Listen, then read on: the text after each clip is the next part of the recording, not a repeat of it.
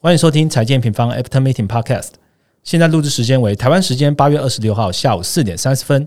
本次的主题是欧洲与他们的基本面。按下订阅后，我们就开始吧。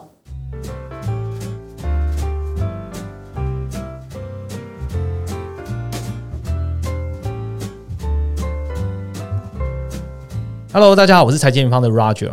前几天呢，有用户来私讯我们问说：“诶，我听 Podcast 说有什么独家通道，请问那是什么啊？是通到哪里呢？”好，现在呢就一开头就跟大家做一下揭晓哦，就是我们二零二二 Q 四的季度经济展望会要隆重登场喽。这一次的主题是关键转折来临，掌握行情机会。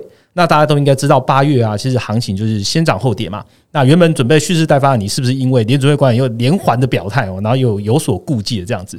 那你也会好奇说，现在呢，是不是长线布局的时点？这一切的一切呢，都会在这一次 Q 四的展望会来讲给你听哦。这一次一样是我们的主讲研究员 Viviana，还有创办人 Rachel，还有 Ryan 一起来上阵哦。九月二十二号当天呢，带给大家三小时含 Q A 不间断的线上直播展望。那除此之外呢，本次也很特别，我们邀请了一位大家都超爱的一个大师和。我们一起进行 Q&A 的环节哦，那所以欢迎点击资讯栏连接加入早鸟的报名，而且我们展望内容呢还可以回放到十月十号哦。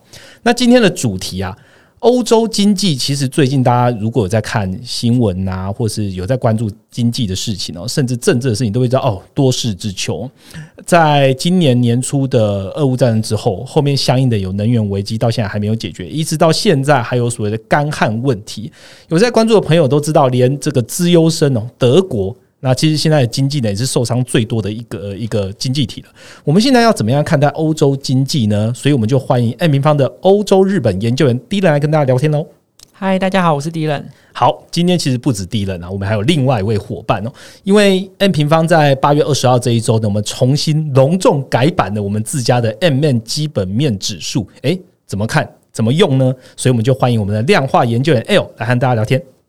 Hello，大家好，我是 L。好，今天有两位研究员，所以我们的内容也非常的丰富了。我帮大家再嗯重温旧梦一下，我这两位研究员的经典战役啦。所以说之前 D 人跟 L 都有来，然后没有从我的嘴巴来介绍一下两位哦。D 人其实也是我们 ETF 课程在去年的 ETF 课程的一个讲师。那 ETF 你是怎么样使用因子投资啊？ETF 有什么样的迷思？其实你都可以在上面看到 D 人的影子哦。那 L 呢，出了量化报告啊，就是包含了很多种量化报告，其中最最多人在观看就是循环下的。股会在原物料的投资占比这些文章，其实都创下了 A 平方用户满意度的第一名哦。所以呢，介绍完，当然，如果大家对于量化或是欧洲、日本有什么指教或是疑问的呢，都可以在下方的评价留言，让我们知道。我就请两位研究员来好好回答你们问题了。OK，今天节目一开始呢，先请第一轮帮我们回顾一下本周的行情重点吧。好，截至本周四，全球股市在本周呈现震荡。美国 S P 五百指数还有欧洲 s t a r 五十指数分别下跌负零点七帕，还有负一点五帕。类股方面呢，能源还有原物料类股在油价反弹下表现较佳，分别上涨五点四帕，还有一点九帕。W T I 原油在呃本周受到伊朗核协议啊，还有沙地阿拉伯提出减产的消息影响，表现比较震荡，单周整体上涨大概三帕左右。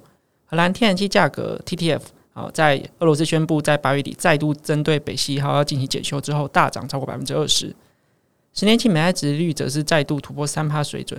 那美元指数则在欧元跌破平价水准后，连呃延续上周的这个上涨的一个趋势，现在维持在一百零八元之上。OK，谢谢迪人。刚刚迪人讲到的重点哦，包含的就是天然气。包含了欧元，包含了美元，也都是我们等一下会跟大家聊的内容哦。今天节目的第一部分呢，我们当然就开先开始用欧洲经济来开始好了，尤其是最严重的气候问题，它会如何影响欧洲经济接下来的发展？欧央行又会怎么做呢？其实这些内容呢，也都可以在我们的九月最新推出的月报可以看到。这次九月月报，我们的主题是经济对焦逐渐靠拢，谨慎布局择量彻底。OK，欧洲只是这个整个月报的一小部分，所以今天请 D 人好好聊聊欧洲，当然也会讲点美国。第二个部分呢，M N 基本面指数哦，这个终于改版了。如果呢你没有办法一次看完这么多的全球经济数据啊，今天 L 呢来教你如何用一个指标啊来掌握二十五个商品基本面的趋势，让总经数据更简单可以理解哦。那我们就开始今天的主题吧。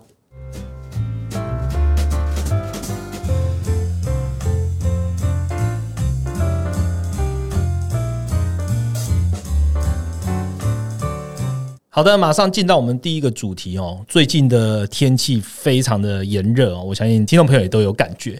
那如果留意到了新闻啊，就是最大条的新闻，应该就是欧洲的干旱哦。欧盟委员会的发言人说，欧洲目前正处于五百年来最严重的干旱。诶，我们就从这个新闻点开始好了。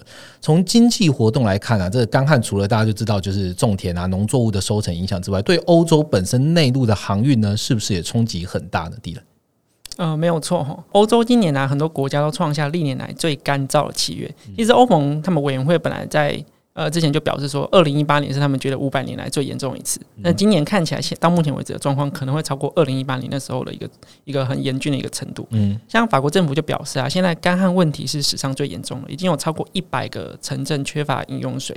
那意大利也是啊，它面临七十年来最严重的干旱。尤其像是波河是他们很重要一个经济河流，那影响他们农业灌溉。那在波河的流量下滑下，他们已经警告有三分之一的农产品会陷入危机。那欧洲其他国家，包含英国，也是陷入一个非常严重一个干旱的冲击。那市场上其实是最关注的是德国，对德国经济影响很大的莱茵河。莱茵河对莱茵河今年八月在考布这个节点，就是这个这个节点的水位啊，已经一度呃低于四十公分。那这个离官方定义的标准水深七十八公分，已经是一个很明显的差距了。就是很多船只要么就是直接无法通行，要么就是要大幅的减少货运来运。那莱茵河其实它通常是在春天还有夏天的时候水位达到高峰，那八月到十月则是传统的干季。那其实目前其实干季也才刚开始而已，那水位就就已经低于四十公分，对对，就已经降到二零一八年最惨的那种水准了。那虽然说莱茵河在上周降雨后，考布的水位一度回升到一百公分以上，不过最新预测本周又又跌到八十八十公分以下了。嗯，显示说在八月到十月这个干季下，莱茵河的那个航运的吃紧的问题是还没有结束的。好，那就是航运吃紧嘛。那航运吃紧对于经济的连结，请地人再帮我们说明吧。嗯，我们就说，呃，刚刚提到德国来看好了，呃，德国境内的水运的运输有八成是来自于莱茵河流域的。那主要运输的商品包含像煤炭啊、铁矿砂、石化肥料、化工，还有汽车，还有相关的原物料。所以就知道说，如果莱茵河无法进行航运的话，对德国的制造业是造成很严重的冲击的。嗯，那莱莱茵河的水量下降，或者是说缺水造成影响，已经造成很多厂商或者很多企业被被迫要停工或者是减产了。比比如说像是呃八月十八号壳牌就宣布，因为莱茵河水位过低，他们他们他们的运输难度已经增加了，他们必须要削减德国今年炼油厂的设施的产量。那德国很重要的运输公司 Contargo 也宣布要暂停部分的莱茵河的航线的运输哈。那随着莱茵河的水位降低，他他们他们认为说未来呃季一季可能都会面临很高很高的风险。那事实上，莱茵河降到就是它的水位降到如此之低，在二零一八年也发生过类似的情况。那时候造成德国的工业生产在二零一八年下半年出现三帕的下滑。嗯，那它的呃采购业制造经理人指数 PMI 也降到五十以下。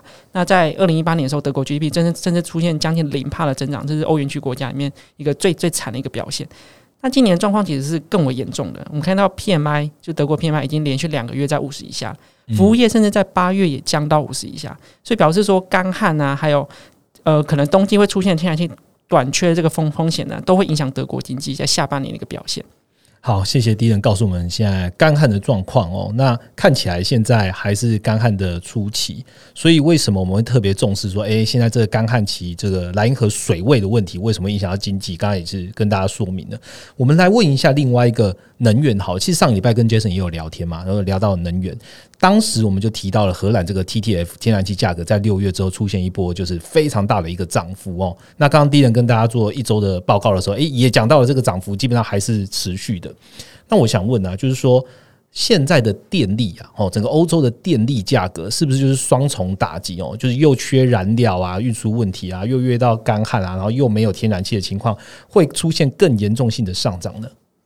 对，我们先来看一下天然气。那我们刚刚有提到嘛，俄罗斯再度宣布对北溪一号进行检修。呃，这个检修期间在八月三十一号到九月二号这段期间。那这个消息宣布之后，就引发天然气的价格再度出现恐慌性的上涨。这是真检修吗？还是又是借口性的检修？其实应该算是借口性的啦。之前他推给加拿大嘛？对他现在还还是认为说，他还是拿涡轮机，就他们认为涡轮机还要再进行检修。对，所以。呃，反正就是他们在宣布检修之后，就大家都在担心天然气供给的问题嘛，所以荷兰 TTF 价格就再度飙破历史新高，而且如果跟去年比的话，涨上涨超过六倍以上。那其实事实上，欧洲就是各国为了避免冬天天然气的需求旺季啊，呃，使天然气出现短缺，其实做了非常多努力。嗯他们现在已经非常非常积极的在寻找替代来源。其实事实上啊，欧洲现在的天然气库存已已经到满载容量七十五帕以哦，上。那还不错啊。对，所以他们其实真的是非常非常努努力啊。但是为什么市场还是如此恐慌呢？明明就是说欧洲天然气库存已经到，对吧、嗯已经快要快满了啊、主要症结点就是在于说，欧洲真正天然气的需需求的这个季节是在冬季。我们以德国天然气的供需来看，德国大概可以容量大概是两百四十百万兆瓦时的一个天然气库存，嗯。但其实德国冬天一个月哦就会用掉一百二十百万兆瓦时的量了。嗯。所以可以知道说，冬天的还是呃对供需来说是非常非常关键，尤其是如果今天冬天太冷，然后或是俄罗斯再度减少流量的话，那德国乃至整个欧洲就会出现天然气见顶的一个危机。是那刚刚也有提到了干旱，也是加剧欧洲电力短缺的一个问题的一个关键。因为它夏日本来就用电需求会大增嘛，他们今年夏天又这么热，对不对？那我们看到干旱也减少了水力发电的的一个发电量。是那核能甚至核能也受到影响，法国核能的核电厂就发呃就就发出声明表示说，因为冷却水源的下降，哦所以他们现在也不能再做做像过去这么庞大的一个核能发电反。而也影响核能了。对，像法国其实过去它一一直是呃电力的出口国，是但因为现在发电量下滑，它现在反而需要进口电力。嗯嗯那如果未来莱茵河刚刚提到莱茵河，如果它的航运持续受到影响的话，也有可能会使煤炭运输受到中断，那这就可能去影响德国的火力发电。所以说，整个现在欧洲现在各国不但担心冬天可能天然气会出现短缺，他们现在就担心说电力的供需的一个状况。我们看到欧洲多个国家一年起的交付了的电价都在八月创下历史新高，德国跟法国的电价甚至超过去年同期的八倍。OK，好，听起来是相当大的一个电价的涨幅哦。呃，我相信听众朋友知道，就是电力本来就会影响到通膨嘛，因为你你的你的生活开始成本垫高了。那欧洲感觉就是通膨压力，因为刚刚第一人讲的故事应该就更大了。我们来聊政策的部分好了，就是说欧洲现在正面临的就是好像好像是呃联准会在今年上半年走过的两难哦。第一个就是它经济的风险看起来是一直在叠加的，然后又加上了通膨问题。我想问欧洲的央行，他们现在升息的态度还是明确的吗？好，现在回过头来总结一下经济的部分。我们认为说，欧洲下半年其实面临很大不确定性。其实这个不确定性现在就已经看得到了。在发生了。对，我们看到它的消费跟贸易数据已经受到很明显的影响。我们看到，因为能源价格的高涨嘛，我们看到六月的欧洲的零售销售已经下滑百分之三。嗯那甚至过去很强的电商，我们在二零二零二零年看到电商一个大爆发成长嘛。那现在过去很强电商，甚至在六月出现百分之十三的年减，这是一个很大的数字。而且要注意到的事情哦，六月欧洲央行还在，就是它还还在宽松啊，对，它还它还嗯没升息，它还在购债呢，所以现在想看到下半年加上升息影响，消费有可能会再进一步的下滑。嗯那进口成本的提高的这个效应也发生在经经常账上面。嗯呃，现在欧元区的整个经常账创下欧债危机以来最大的一个下滑幅度。对，如果说下半年就是刚问题持续的话，然后或是冬天真的很不幸的发生天然气短缺的话，那表示说欧洲在下面会非常面临一个很严峻的一个经济前景。嗯那讲回来，欧洲央行现在市场上预期欧洲央行在九月还会再升息两码，就是主要目标就是要去压低通膨嘛。嗯但是我刚刚提到，就随着货币政策的紧缩开始发挥效果，然后下半年他们的消费跟跟贸易持续面临一个逆风，那下半年的一个状况可能就会让欧洲央行在九月之后的十月跟十二月的会议呢放缓升息速度。嗯，那由于啊市场去担忧说欧洲可能会面临衰退，所以欧元就持续一直在贬嘛。那在本周也贬贬破了平价的水准。好，还记得我们在前一两个月吧，我们在讲说，哦，欧欧欧元美元几乎是平价。那我们本周也是发现说，哎、欧元已经贬破了平价的水准哦。这时候我们就要反过来看美元了，因为美元跟欧元本来关系就很高嘛，美元指数最大的成分占比应该也就是欧元。那在欧元就是现在是贬值了，那美元指数呢？如果刚刚有听到，我们站上了一百零八的关口，哦下半年美元哦，除了欧洲之外呢，还有什么样的要素会影响美元？就这一次的美元啊，再次涨到一百零八关口，事实上除了就是嗯，刚提到欧元比较弱的关系之外，还有包含中国的因素。中国人行因为呃他们月中数据就七月月中数据不如预期嘛，所以它在八月意外再度调降 MLF 跟 LPR 利率。然后我们可以观察到，最近很多联准会的委员其实发言都是比较偏鹰派，都有强调说明年其实去预测说降息都还太早了，嗯对，所以这也是推升美元在本周呃持续上涨一个主要因素。那接下来美元关注的重点，除了现在我们应该要去关注，就是在本周末会举行的 Jackson Hole 的央行年会，各官员的发言，尤其是鲍威尔的发言，是不是延续鹰派的表态外，那中国跟欧洲的经济是不是可以，就是是不是会再出现更糟的情况，或是说什么时候落地反弹，也是我们下半年应该关注的重点。OK，好，那我们刚刚听到 Dylan 讲到那个重点哦，Jackson Hole 其实应该是我们录音八月二十六号。这个晚上大概十点到十一点中间，就是我们脑包的环节哦。那我把直播这个连接呢，呃，就是放在资讯栏，然后大家可以同步看一下，说啊，美国的状状况在那用回看的方式来看，因为我发布已经是礼拜天了。那讲完了美元之后，其实还是想要多带一下，就是美国的状况啊。欧洲和美国现在看起来走势，其实好像慢慢的有一些分歧了。像是通膨啊，如果在发了 M 方，就发现说，诶，美国好像已经有见顶的迹象了。那欧洲看起来还是正在通膨的这个这个 suffering 当中。那可不可以请第一人更新一下？我们提到的通膨啊、利率啊、经济的三大对焦，从美国这个经济体来看，会是怎么看呢？哦，没有错，就是美国跟欧洲的通膨是截然不同的。美国就是它的通膨 CPI 在七月的数字已经很明显出现回档，还有其他包含像生产者物价啦、进进口物物价指数啊，也都出现一定程度的回落。那我们可以看到，ISM 制造业细节里面的原原物料价格，这个这个指数也是从七十八点五快速回回落到六十。嗯，那表示说美国通膨其实是很明显的在缓解的。那可是欧洲就是我刚刚提到嘛，它的电价都是五倍五倍以上的在在涨，所以呃，欧洲的通膨还是有可能在下半年因为能源价格的推升再度创创新高的。是。那我们来看回到利率的方面，那在七月的会议中，鲍威尔时候是提到在未来某个时刻放缓升息速度是是可能的嘛，对不对？嗯。那我们。我们也预期说，下半年就可能会看到美国的升息的码数往下调。就虽然说升息循环可能还会维持，呃，持续的维持，但是升息的速度会往下调。那经济方面，美国跟欧洲也有不同的表现。我们刚刚也有提到说，欧洲下半年其实是有衰退风险，尤其是德国。但是美国长线经济，我们可以看到最新的数据，其实还是相对有保护的，尤其在消费还有就业方面。在呃七月公布的非农就业人数，美国还是有呃高达五十二点八万的增幅。那多数服务业还有像休闲娱乐啊、专业技术等等哈，都还在快速的增加。从零售端来看，七月排除能源的呃零售销售的年增，还是从五点七回升到七点五了。所以看到就是美国其实消费还不错啊，对它还力道还是还蛮强的嘛。然后就业也是还是呃有长线的一个很强的一个趋趋势的。所以这也跟欧洲的情况不一样。所以我们会觉得说，美国的其实基本面是比。欧洲来说还要更有保护的。那讲回到投资部分，不过我们还是要提醒一些呃长线的投资人，在接下来每次就是可能还是遇到呃一些市场上的消息啊，股市会出现回落。但是我们呃随着时间接近，那我们现在可以彻底或者逢低折量布布布局的方式，呃，我们不不觉得说现在应该是一个大量 all in 或是太过照进的一个投投资的一个风格。那我们在这条路上，我们需要特别注意的事情是数据的延续性。嗯，什么叫数据的延延续性？就是通膨是否是否可以持续的滑落。嗯，那通膨滑落，我们利率才可以跟经济才可以重新的再对焦嘛。那我们持续的关注通膨数据之外，我们应该要去选择那些比较长线保护，或者是呃从经济体来看的话，应该要选择一些率先落地的区域为主。OK，好，谢谢迪伦。迪伦其实已经。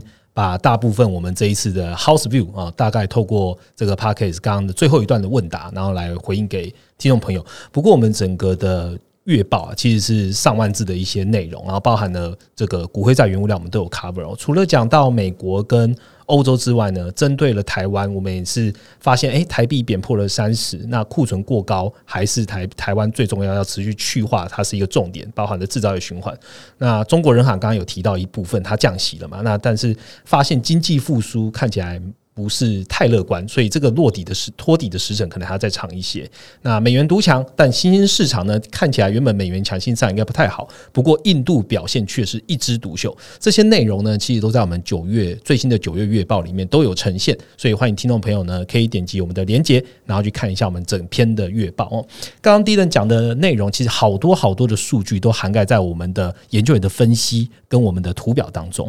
那要怎么样去统整这些数据，用简单的一个数据就观察一个商品呢？我们扩大到了简单的一个数据对一个商品之外呢，二十五个商品如何用一个表格你就可以看完呢？也就是我们第二个主题要告诉你的 M N 基本面指数喽。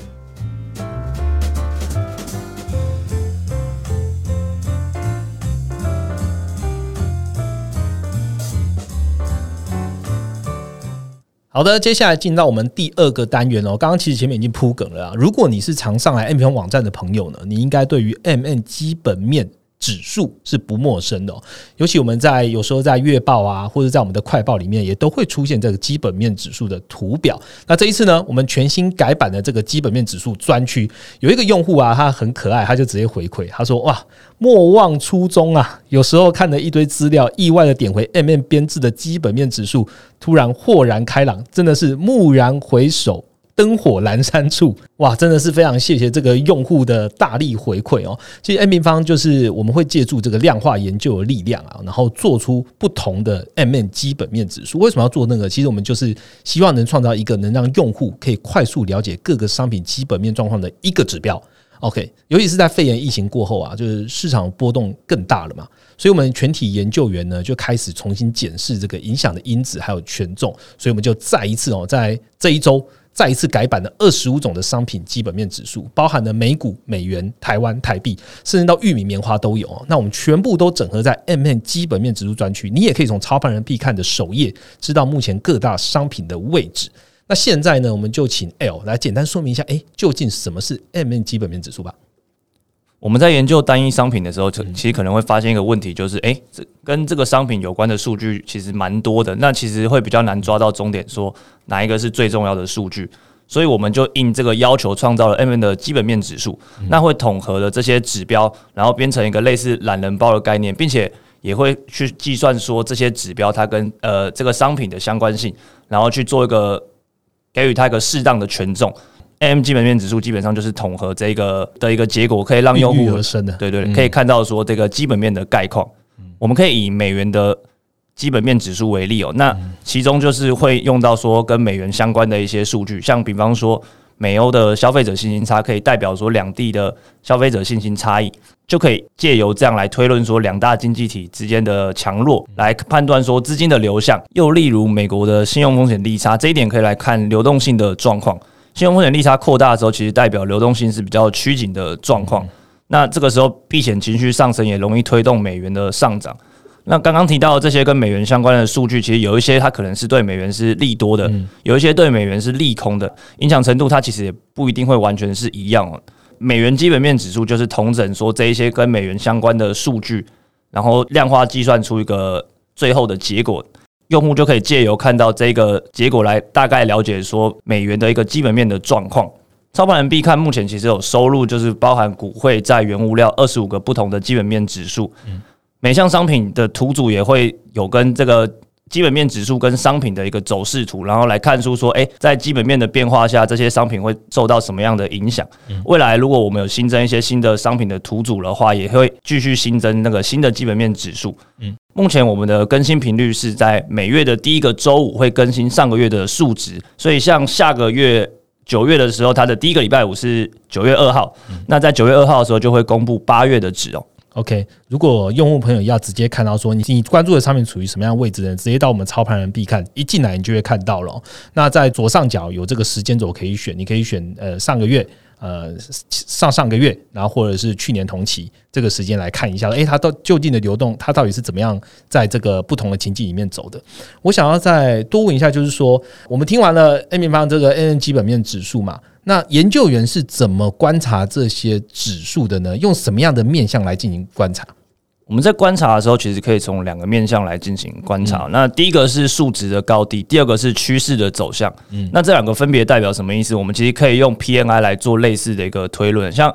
PNI 我们一般是以五十当成是一个龙枯线，对。那在五十以上的时候，会觉得是基本面状况比较好的。那这个其实就是数值高低的判断方式。那就是说，N 基本面指数如果在历史上它是处在一个数值比较高的水位的话，那其实就代表它的数值是比较高的。那相对历史的状况来说是比较好。那这个时候的基本面状况其实也是。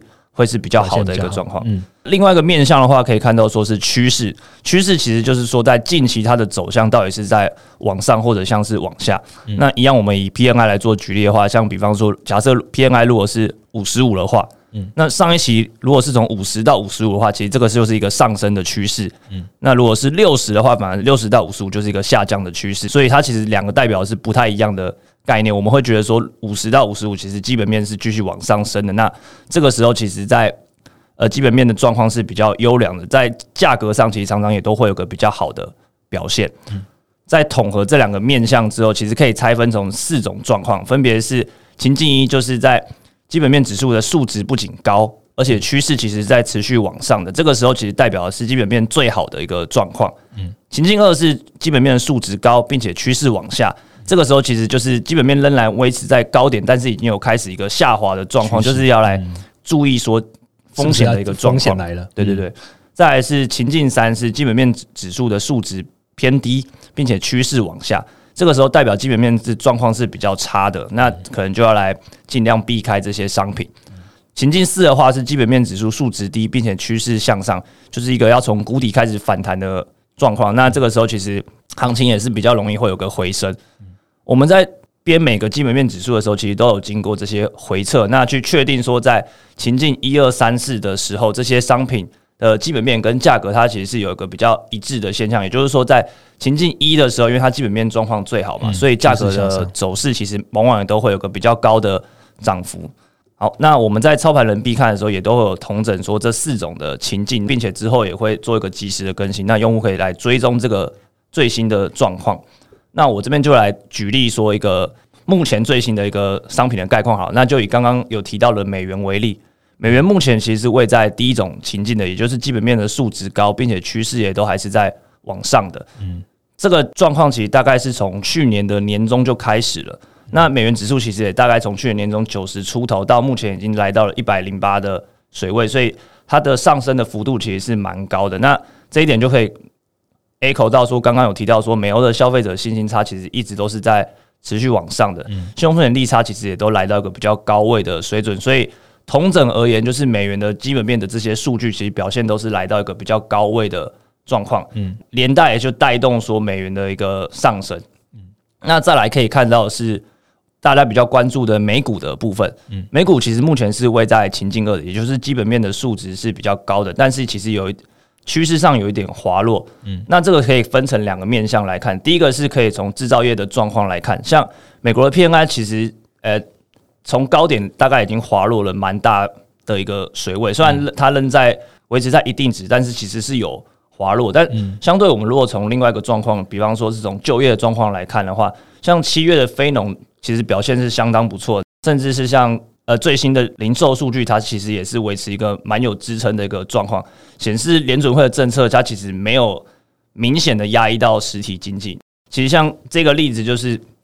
美股同时有个利多跟一个利空的因素在影响的话，那它其实基本面指数在综合来计算来看的话，目前是位在一个情境二的状况，也就是虽然有开始下滑，但是没有下滑到非常多，所以以行情来看的话，其实不太容易，就是在未来有个太明显的在做一个破底，甚至可能有金融危机的动作是比较难看到的。嗯，有支撑就对了。对，嗯。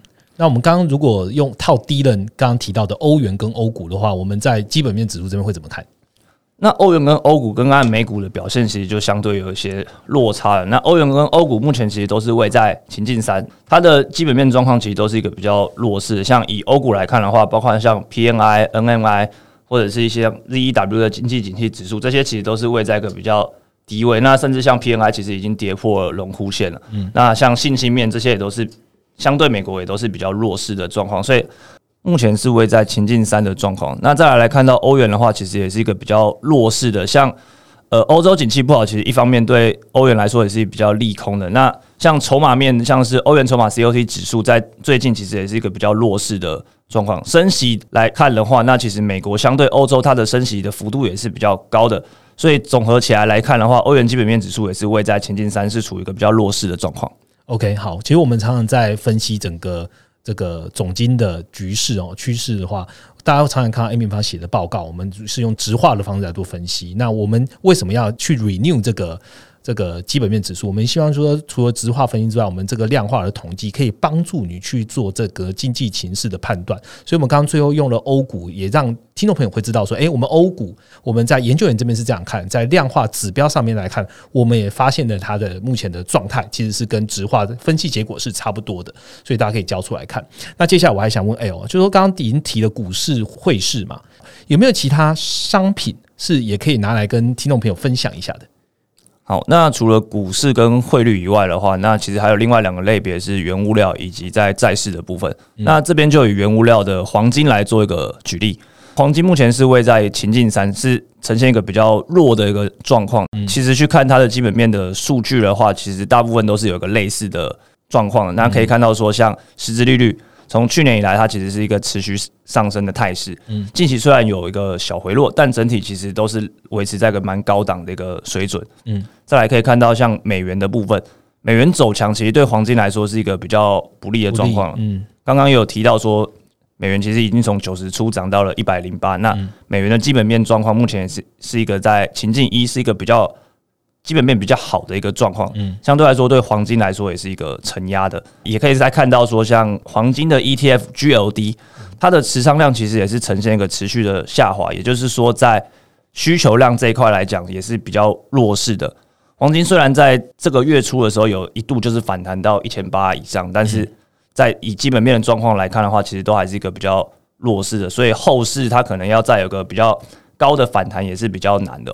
OK，好，那我现在要帮听众朋友问一下，我点进去这个每一张一张的这个基本面指数，你就会看到，哎，就是 M 平方大家画的图嘛，那你会知道上升趋势、下降趋势。我们刚刚讲的四个情境，这个基本面指数我如何跟我的投资做搭配呢？它可以帮助我判断所谓的点位吗？哎呦，基本面指数它设计的逻辑其实就是说判断它基本面的状况嘛。一般如果基本面好的商品，它其实在长期来讲是比较容易来做一个上涨的。那所以我们的逻辑就是挑出基本面好的商品，那并且在投资这些商品，那避开基本面差的商品。但是在使用上，其实是要注意说，在短线上其实会有一些事件让呃价格跟基本面的状况是会有一些背离的，像是今年有发生的俄乌战争啊这种黑天鹅事件，嗯，或者像是市场有一些短期的投机情绪等等，会有一些这些短线因素在影响，嗯，所以在回撤上，基本面指数它其实即使是在情境一这种最好的状况，它的胜率也并非百分之百。但是在长期来讲的话，它在情境一的时候，它的报酬仍然是比较高的。好，那再来可以看到说点位的这个部分，那基本面指数它其实算出来的是基本面的概况，嗯，并不是点位的概况，嗯，所以在使用上需要注意说，我现在是看的是一个基本面的概况。那在基本面跟价格，它其实刚刚有提到说有有时候会有一些背离，所以它其实主要不是来判断点位的，是来判断说是基本面长期趋势的状况，对对对，嗯。我们这边在编基本面指数的时候，其实也都会确定说，这些基本面指数在经由回测上，它是有办法来切分这些基本面的概况的。那基本上就是会设定说，它在情境一，也就是基本面的指数数值高，并且趋势向上的时候，这个时候的报酬是最好的。嗯，这边我们就再以美元来做举例，像美元在情境一的时候，大概可以分看到说，像在二零零八年避险需求带动的时候，那那一段期间。美元其实上涨也是蛮高的，嗯，一四一五年联准会开始升息所带动的这段上涨，还有去年开始就是在联准会升息预期下的这一波行情，那美元基本面指数都是位在情境一，那这段期间其实就是涵盖了美元在近二十年大部分的上涨段，嗯，那相对来说看到如果是情境三的话，可以看到说在二零零二年到二零零八年的美元长期空头这一段期间，其实美元基本面指数都是位在情境三。这一段期间，它其实都是呃报酬是比较弱势，那甚至其实它下跌的幅度是比较高的。那再来就是剩下的情境二跟情境四，情境跟情跟情境四，它其实就是有两个面向，一个是基本面比较好嘛，那一个是基本面比较差。所以综合来讲的话，他们两个就是一个好，一个不好，所以它在设定上就是会介于情境一跟情境三的中间哦。